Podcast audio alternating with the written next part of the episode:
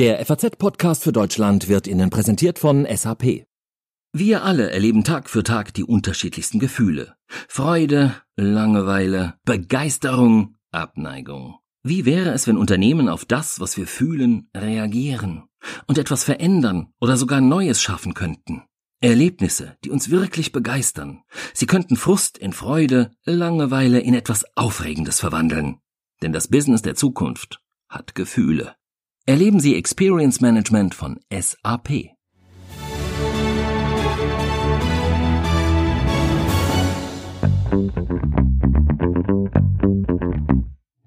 Herzlich willkommen, bienvenue zum FATS Podcast für Deutschland. Dass wir heute mit einem französischen Einschlag starten, hat natürlich einen guten Grund. Ein Jahr Aachener Vertrag zwischen Deutschland und Frankreich und auch der Élysée-Vertrag ehrt sich an diesem Mittwoch, den 22. Januar. Wir sprechen in den nächsten 20 Minuten mit unserer Paris-Korrespondentin Michaela Wiegel über die deutsch-französischen Beziehungen Macron und Merkel, mit unserem Rüstungsexperten Peter Carstens über das 100 Milliarden Euro Projekt der Luftwaffe, hoch ambitioniert, und mit einem französischen Fotografen, der hier in Frankfurt lebt und arbeitet und wie er die Deutschen durch seine Linse sieht. Außerdem nach dem angeblichen Hackerangriff auf Amazon-Gründer Jeff Bezos fragen wir uns, wie Sie Ihr Smartphone wirklich schützen können und es geht um Dinosaurier. Nicht die in Davos, sondern die echten, warum sie vor 60 Millionen Jahren wirklich ausgestorben sind. Dazu noch die wichtigsten Nachrichten des Tages. Schön, dass Sie da sind. Ich bin Andreas Krobock. Es leben Bonn! Es leben Deutschland! Es leben die deutsch-französische Freundschaft! Das war, Sie werden es vielleicht erkannt haben, der französische Präsident Charles de Gaulle am 22. Januar 1963 nach der Unterzeichnung des Élysée-Vertrages. Ja, warum spielen wir keinen Konrad Adenauer O-Ton ein? Weil wir Frankreich immer noch dankbar sein müssen, dass sie damals diesen Schritt auf uns zugekommen sind, ja uns vergeben haben, die bis heute währende Freundschaft angeboten haben. Und man muss ja ganz klar sagen, ohne diesen Schritt de Gaulles wäre ein gemeinsames Europa so wie wir es heute haben, niemals möglich geworden. Und derjenige, der den europäischen Gedanken unter den EU-Staatspräsidenten am meisten betont, fördert, ist einer seiner Nachfolger, der jetzige französische Präsident Emmanuel Macron. Heute vor einem Jahr wurde der Aachener Vertrag unterzeichnet, sozusagen ein modernes Update des Élysée-Vertrages. Wir streben neue Ziele und neue Formen der Zusammenarbeit an. Wir tun das, um die Menschen in unseren Ländern noch enger zusammenzuführen. Und wir tun es, um dem ganzen vereinten Europa neuen Schub zu geben, um es noch stärker zu machen. Es lebe die deutsch-französische Freundschaft. Sie haben es gehört, der Wortlaut Macrons ist der gleiche geblieben. Charles de Gaulle sagte es genauso. Es lebe die deutsch-französische Freundschaft. Wir sprechen jetzt mit unserer Korrespondentin in Paris, Michaela Wiegel. Hallo, Frau Wiegel. Hallo, Herr Krobock. Frau Wiegel, lebt sie denn wirklich diese Freundschaft? Ja, es kommt darauf an, wohin man guckt. Auf Regierungsebene oder auf die Gesellschaften. In der Gesellschaft ist sie zutiefst in den Köpfen verankert, aber auf Regierungsebene hakt es manchmal. Also es ist tatsächlich so, dass das, was Macron ja mit uns Deutschen eigentlich will, also eine sehr enge und innige Beziehung von der französischen Bevölkerung komplett geteilt wird. Ja, also man ähm, kann sagen, dass die Erwartungen sehr hoch äh, waren in Frankreich, weil äh, Emmanuel Macron im Wahlkampf ja auch sehr weitgehend versprochen hat, eine noch stärkere, intensivere Zusammenarbeit zu befördern.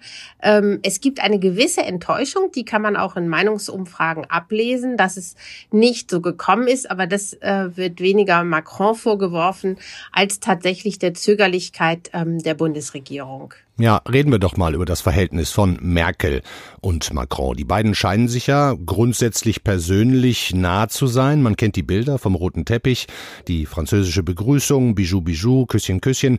Aber das ist ja nur das Äußere. Wie ist diese Beziehung wirklich? Ja, es gibt tatsächlich eine gegenseitige Faszination. Macron ist äh, ja äh, sehr beeindruckt von der Seriosität, von der Langlebigkeit, ähm, politischen Langlebigkeit der Kanzlerin. Ähm, umgekehrt äh, gab es auch so etwas wie eine gewisse Neugier der Kanzlerin auf diesen sehr jungen Präsidenten, ähm, der so ersichtlich die Nähe zu Deutschland gesucht hat. Aber inzwischen muss man sagen, hat sich ähm, vielleicht ihr persönliches Verhältnis nicht äh, verschlechtert, aber doch ähm, sozusagen die ähm, wirkliche Zusammenarbeit. Äh, der Kanzlerin ging es alles viel zu weit und viel zu schnell. Macron wollte diesen neuen Freundschaftsvertrag ja eigentlich schon äh, noch ein Jahr früher fertig haben und wollte nicht nur ein Update, wie Sie gesagt haben, sondern tatsächlich eine echte Konvergenz. Ähm, das hat Merkel bislang abgelehnt und zwar besonders in den Bereichen, die Macron wichtig sind, in der Wirtschaftspolitik, aber auch in der Sicherheits- und Außenpolitik. Wenn wir jetzt mal ganz praktisch auf diesen Aachener Vertrag von vor einem Jahr schauen, ähm, was ist von dem, was man sich vorgenommen hat, bisher umgesetzt worden? Also es ist noch nicht sehr viel umgesetzt worden. Die grenzüberschreitende Zusammenarbeit, die ähm, intensiviert werden soll, steht noch in den Anfängen. Dafür ist es einfach noch zu früh. Aber auch dort äh, kann man mh, sich viel versprechen. Es sollen zum Beispiel ähm, öffentliche Verkehrsmittel über die Grenzen ähm, fahren können, ohne dass es dort ähm, äh, Hindernisse gibt, zum Beispiel bei den äh, Fahrkarten, beim Fahrkartenkauf. Also praktische Dinge, die das alltägliche Leben verbessern. Eines der größten gemeinsamen Projekte ist ja auch dieses 100 Milliarden Euro Luftwaffenprojekt. Da geht es um die komplette Neuerfindung einer gemeinsamen Luftwaffe. Da reden wir auch gleich noch mit Peter Carstens en Detail drüber. Frau Wiegel, aber die Frage dazu, warum wollen Merkel und Macron denn dieses Riesenprojekt unbedingt zusammen durchziehen? Ja, das ist eines der ersten Projekte, das gleich im Juli 2017 ja auf den Weg gebracht wurde. Und tatsächlich steht dahinter die, ähm, der, der Wunsch Emmanuel Macrons in der äh, Sicherheitspolitik und eben auch besonders in der Verteidigungspolitik endlich voranzukommen und Deutschland aus der selbstgewählten Rolle der Zurückhaltung herauszubekommen, zu sagen, so lange Zeit nach Kriegsende haben wir keine Angst mehr vor Deutschland, sondern wir brauchen Deutschland, das auch Verantwortung trägt, auch mit Soldaten der Bundeswehr äh, Verantwortung trägt in der Welt. Und tatsächlich, wenn man äh, die Summen hört, muss man sich ja auch die Frage stellen, wenn wir so viel Geld ausgeben, dann können wir eigentlich nicht weiter nur in dieser Rolle verharren, dass wir höchstens Beobachtungsflüge übernehmen und ansonsten das Kämpfen anderen Nationen überlassen. Frau Wiegel, abschließende Frage. Sie sind seit, ich glaube, fast genau 22 Jahren nun Korrespondentin in Frankreich. Wie lebt es sich da? Sind Sie gerne da? Ich bin sehr gerne da, auch wenn man ähm, jetzt nach den langen Bahnstreiks äh, natürlich zu einer anderen Meinung kommen könnte. Aber ähm, ich muss sagen, dieses Land ist immer für Überraschungen gut und selbst während der Streiks findet man sehr nette Seelen, die einem weiterhelfen. Und richtig blockiert ist man eigentlich nie, so dass ähm, ich einfach nur auch allen äh, unseren Hörern empfehlen kann, so oft wie möglich nach Frankreich zu kommen. Dankeschön, Michaela Wiegel nach Paris. 100 Milliarden Euro. Eine komplette Neuerfindung der militärischen Operationen in der Luft. Mit bemannten oder sogar unbemannten Kampfflugzeugen, Drohnen, bewaffnete wie Aufklärer, möglicherweise ein Verbund in der Luft mit unterschiedlichsten Komponenten, den es noch nie gegeben hat. Soll mal fertig werden in etwa 20 Jahren. Darüber sprechen wir jetzt mit unserem Rüstungsexperten Peter Carstens aus unserem Berliner Büro. Hallo, Herr Carstens. Hallo, Herr Krober. Ja, Merkel und Macron, das haben wir gerade gehört, wollen sozusagen per Dekret, dass äh, deutsche und französische Generäle und die Industrie so ein Riesenkonzept zusammen entwickeln. Wie ambitioniert ist das? Vielleicht sogar überambitioniert? Ob es überambitioniert ist, wird erst die weitere Geschichte möglicherweise in vielen Jahren zeigen. Ambitioniert ist es allemal, weil es so etwas in dieser Form und vor allen Dingen in dieser Dimension finanziell noch nicht gegeben hat. Haben wir denn das Know-how in Deutschland und Frankreich, das tatsächlich auf dem Niveau zu tun, wie es Amerikaner und äh, auch Chinesen inzwischen machen? Ähm, naja, das, das ist jetzt äh, auch die Herausforderung für die äh, Techniker und äh, Planer, äh, das herauszufinden und, und dafür zu sorgen. Äh, ob wir das heute haben, das hat man ja sozusagen praktisch noch nie erprobt. Die Flugzeuge, die die Europäer herstellen, also der äh, europäische oder der deutsch-britische Eurofighter, die französische Rafale, auch der schwedische Saab gelten absolut als konkurrenzfähige Kampfflugzeuge gegenüber amerikanischen Modellen. Klar ist aber, dass, ähm, wenn ich das noch vielleicht kurz ja. sagen darf, dass Deutsche, Franzosen und eben auch möglicherweise andere Länder eingesehen haben, dass man so ein riesiges Projekt heutzutage nur noch gemeinsam, also gesamteuropäisch stemmen kann und nicht sozusagen Schweden baut sein eigenes Flugzeug, die Franzosen ihr eigenes. Das ist so nicht mehr zu organisieren. Hm. Gehen wir doch mal die Eckpunkte ganz kurz durch. Kampfflugzeuge, klar, Drohnen, Mini-Drohnen, künstliche Intelligenz. Ähm, können Sie kurz skizzieren, ähm, wie der aktuelle Stand ist? Was wissen wir, was da so grob am Himmel fliegen soll demnächst? Also das Ganze heißt ähm, Next Generation Weapon System. Das heißt also, es geht nicht nur um ein Flugzeug, sondern um ein ganzes System. Und man muss sich das so vorstellen, dass es zwar ein, ähm, ein Hauptkampfflugzeug geben wird, das wird auch so ähnlich aussehen wie heute Kampfflugzeuge. Das wird aber begleitet ähm, von anderen, zum Teil unbewaffneten oder größtenteils unbewaffneten ähm, Fluggeräten oder Plattformen. Man kann sich das wie große Drohnen vorstellen, die entweder Waffen transportieren oder aber Informationstechnik, weil äh, das ganze System bewegt sich in einer eigenen Informationscloud. Das heißt also, es muss ähm, abgesicherte und von anderen unerreichbare äh, Informationskanäle geben, mit denen diese Fluggeräte äh, gesteuert werden können, zum Teil bemannt, zum Teil unbemannt. Hm. Und wie muss man sich die Gespräche zwischen Deutschen und Franzosen in der Praxis vorstellen? Das scheint ja nicht ganz einfach zu sein. Also der deutsche General, der zuerst damit betraut war, der ist ja plötzlich in Vorruhestand gegangen. Die Gespräche in der Praxis ähm, sind schwierig, weil es durchaus verschiedene Interessen gibt. Also die Franzosen haben eine starke eigene äh, Luftfahrtindustrie. Äh, die Firma Dassault, immer noch weitgehend in Familienbesitz, sieht sich durchaus in der Lage, das auch mehr oder weniger alleine zu stemmen. Die Deutschen sind aber auch stark. Also Airbus äh, Aviation ist eine starke Firma und das äh, gilt es jetzt äh, auszuprobieren, ob man auf Augenhöhe miteinander ins Geschäft kommen kann. Abschließende Frage. Ähm, glauben Sie, dass das Projekt klappt? Es führt am Klappen gar kein Weg vorbei. Scheitern ist eigentlich keine Option, ähm, weil es politischer Wille beider großer Mittelmächte ist, ähm, diese Fähigkeit für ihre Nationen zu erhalten und für Europa zu erhalten. Dankeschön, Peter Carstens nach Berlin. Gerne. Keine Frage, die deutsch-französische Beziehung ist etwas sehr Besonderes. Eine Freundschaft, von beiden Seiten gewollt, auch politisch gewollt, aber doch vielleicht nicht immer und oft genug mit Leben gefüllt. Deswegen freue ich mich jetzt ganz besonders über unseren nächsten Gast, François Klein. Hallo François, habe ich das richtig ausgesprochen? Ja, ganz genau. Das ist, äh, das ist ganz richtig, ja. Also François, du bist Fotograf, du lebst und arbeitest seit acht Jahren hier in Frankfurt und du siehst uns Deutsche tagtäglich durch deine Kamera, durch deine Linse. Wie nimmst du uns wahr? Du darfst ganz ehrlich sein. Es gibt natürlich, äh, natürlich Unterschiede, ja, in der Tat. Ich hatte Vorurteile am Anfang. Ja. Ähm, diese Wel Vorurteile welche? gingen vor allem um Genauigkeit und Pünktlichkeit. Und das hat sich auch irgendwie bestätigt. Ja? Das ist, äh, das ist nicht nur ein Klischee, das ist äh, irgendwas, das man einfach äh, im Alltag auch gut beobachten kann. Und Möchtest du irgendwann wieder zurück oder ist das hier für dich auch ein Stück Heimat geworden, europäische Heimat? das ist in der Tat ein Stück europäischer Heimat geworden. Also ich fühle mich hier wohl. Ich fühle mich sowohl, ich fühle mich sowohl in, in Frankfurt als auch in Hannover oder in anderen Städten Deutschlands richtig wohl, richtig so äh, angekommen, willkommen. Es gibt auch eine positive Diskriminierung. Okay. Also die Franzosen sind in Deutschland sehr willkommen und beliebt.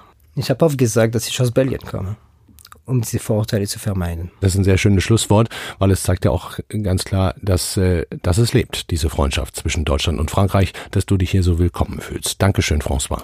Bitteschön, es war mir ein Vergnügen. Vive l'amitié franco-allemande. Es klingt wie eine richtige internationale Räuberpistole. Die britische Zeitung Guardian schreibt, dass Amazon-Chef Jeff Bezos vom saudischen Kronprinz oder sagen wir in dessen Auftrag ausspioniert worden sein soll. Das Ganze mit einem Video per WhatsApp an Bezos geschickt. Er soll es geöffnet haben und damit eine Schadsoftware, einen Schadcode aufs Handy gelassen haben, mit der Folge, dass möglicherweise haufenweise persönliche Daten gehackt wurden. Wir wollen diesen Spezialfall jetzt gar nicht allzu sehr vertiefen, sondern mit unserem Smartphone-Experten Michael Speer aus Technik und Motor reden, wie sowas überhaupt möglich ist und wie man sich dagegen schützen kann. Hallo Michael. Hallo Andreas. Michael, kannst du diesen Fall inhaltlich nachvollziehen? Scheint das wie ein normales Muster zu sein für solche Angriffe? Rein theoretisch kann dieser Angriff genau so stattgefunden haben. Ich dachte, als ich heute die Nachricht las, als erstes an eine Geschichte aus dem vergangenen Jahr. Da musste im Mai Facebook, die ja äh, den WhatsApp gehört, WhatsApp patchen, also aktualisieren. Und der Grund war unglaublich nämlich eine Sicherheitslücke, die es möglich machte, dass ein Geheimdienst einzelne WhatsApp-Handys gezielt kaperte. Okay. Und das geschah wie folgt. Es gab einen Audioanruf auf dem Handy der Zielperson. Auf diesem Handy wurde wegen dieses Sicherheitsproblems der Audioanruf aber nicht signalisiert, die Zielperson konnte also nicht annehmen. Sie sah auch keinen verpassten Anruf. Und mit diesem einen Audioanruf wurde gezielt auf dieses einzelne Gerät eine Schadsoftware überspielt, die es fortan dem Geheimdienst möglich machte, alles das mitzuverfolgen, was sich fortan in der WhatsApp-Welt dieser Zielperson abspielte. Das macht tatsächlich ein bisschen Angst, was du uns da erzählst, was würdest du denn empfehlen? Und wenn wir uns da jetzt mal auf die Smartphones beschränken können, weil ansonsten wird es ja völlig unübersichtlich. Du hast ja auch einen großen Text dazu heute für die Zeitung geschrieben. Was sollte man denn auf dem Smartphone tunlichst vermeiden oder aktiv zur, zum Schutze tun? Also, erster Ratschlag, sichere Kommunikation, Ende zu Ende, mit Software wie WhatsApp oder noch besser mit Signal. Signal ist Open Source, das heißt, Programmierer können den Code einsehen. Sie können nachgucken, ob dort Hintertürchen sind. Und auch frei von kommerziellen Interessen. Es ist frei von kommerziellen Interessen und wird getragen von einer Stiftung. Signal gibt es für Android und für das iPhone. Ferner würde ich dazu tendieren, eher ein iPhone als Android zu nehmen. Android hat Probleme mit der Softwareaktualisierung, die nur zögerlich erfolgt. Der nächste Tipp ist möglichst wenig Apps. Das Beispiel WhatsApp ist nur ein Beispiel. Es wird Software von außen in eine App hinein injiziert. Es könnte aber auch eine Foto-App oder was auch immer sein. Nehmen wir mal an, ähm, es ist doch passiert und ich habe eine Schadsoftware auf meinem Handy. Wie merke ich das überhaupt? Wenn, sagen wir, ein Geheimdienst mein Handy ausspäht, werde ich das nicht bemerken, wenn der Geheimdienst seinen Job gut macht. Hm. Und alle anderen Versuche des Ausspähens könnte man an irgendwelchen Nebenfolgen bemerken, wie zum Beispiel erhöhtes Datenvolumen. Letzte Frage noch, wenn irgendwas mir auffällig vorkommt, ich habe erhöhtes Datenvolumen, habe erhöhte Rechnungen, was tue ich dann? Entweder mute ich mir das selber zu, der Sache auf den Grund zu gehen, oder ich konsultiere jemanden, der das kann und lasse das Handy erstmal unangetastet, bis der Experte sich das angeguckt hat und dann wird man vermutlich das Gerät nach einer solchen Inspektion komplett zurücksetzen und löschen. Danke dir vielmals, Michael Speer.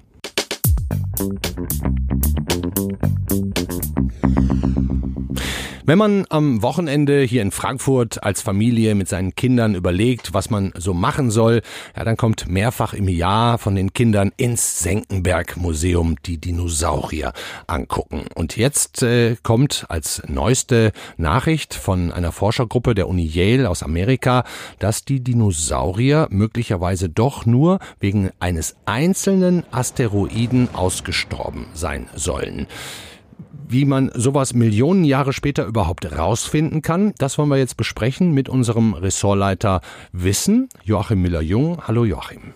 Hallo. Joachim, wie sicher kann man eigentlich Belege für Ereignisse finden, die vor über 60 Millionen Jahren stattgefunden haben? Kann man das überhaupt mit Sicherheit sagen? Wenn man Geologe ist, kann man das gut. Dann gräbt man nämlich im Untergrund und gräbt ganz tief und dann kommt man in tiefe Schichten, in denen dann irgendwelche Nachweise, Spuren zu finden sind, nämlich aus dieser Zeit. Das kann man ja, datieren. Man kann das relativ genau festlegen, wenn man diese Schichten analysiert, wie alt sie sind. Und dann wird, guckt man genau rein, was ist in diesen Schichten abgelagert. Und dann hat man vor 66 Millionen Jahren gefunden, da ist ein Haufen Iridium drin. Und Iridium ist ein Hauptelement äh, von Meteoriten und, und Asteroiden. Dann äh, stellen das die Geologen fest oder geben die das dann noch weiter? Also wie sind da die Forscher vorgegangen? Geht das Hand in Hand?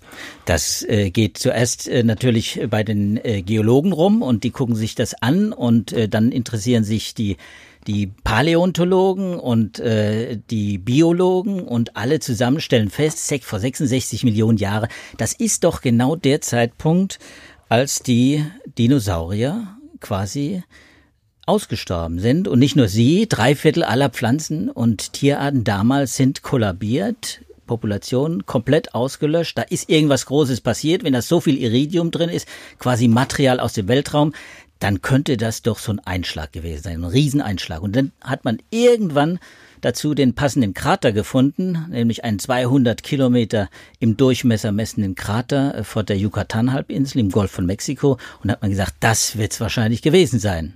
Und wie muss ich mir das jetzt technisch vorstellen, wenn ein Asteroid in Yucatan einschlägt, wieso sterben dann Dinosaurier in Asien?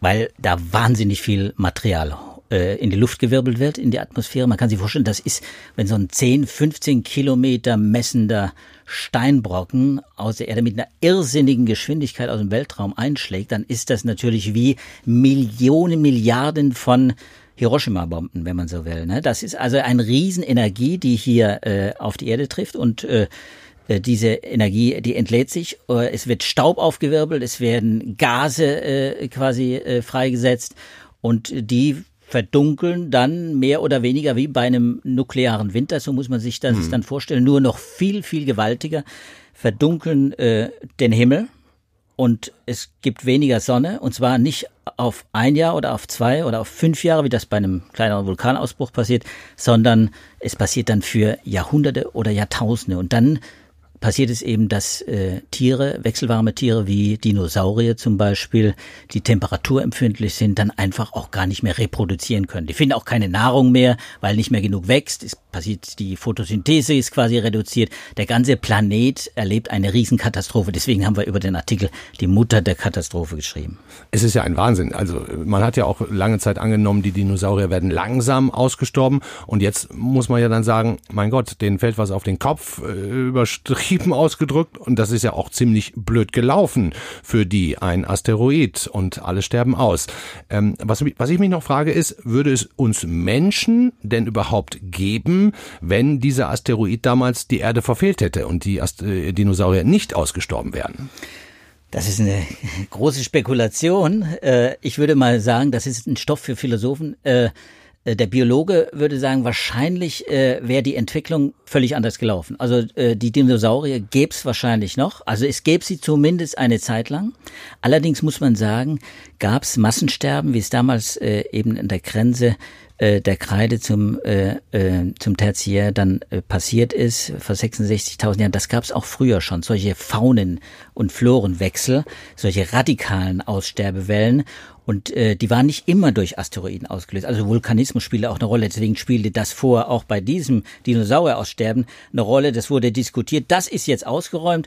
Und äh, was passiert wäre, wenn diese lang diese jahrtausendelange Verdunkelung der Erde nicht passiert wäre. Die Säugetiere, die damals äh, tatsächlich schon auf der Erde lebten, allerdings kleinformatig, nämlich ganz kleine Säugetiere, ähm, Mausgroß, vielleicht Igelgroß. Ähm, die hätten sich bestimmt weiterentwickelt. 66 Millionen Jahre ist eine lange Zeit. Aus denen wäre was geworden. Wahrscheinlich, wahrscheinlich auch ein Primat, wie das dann passiert ist.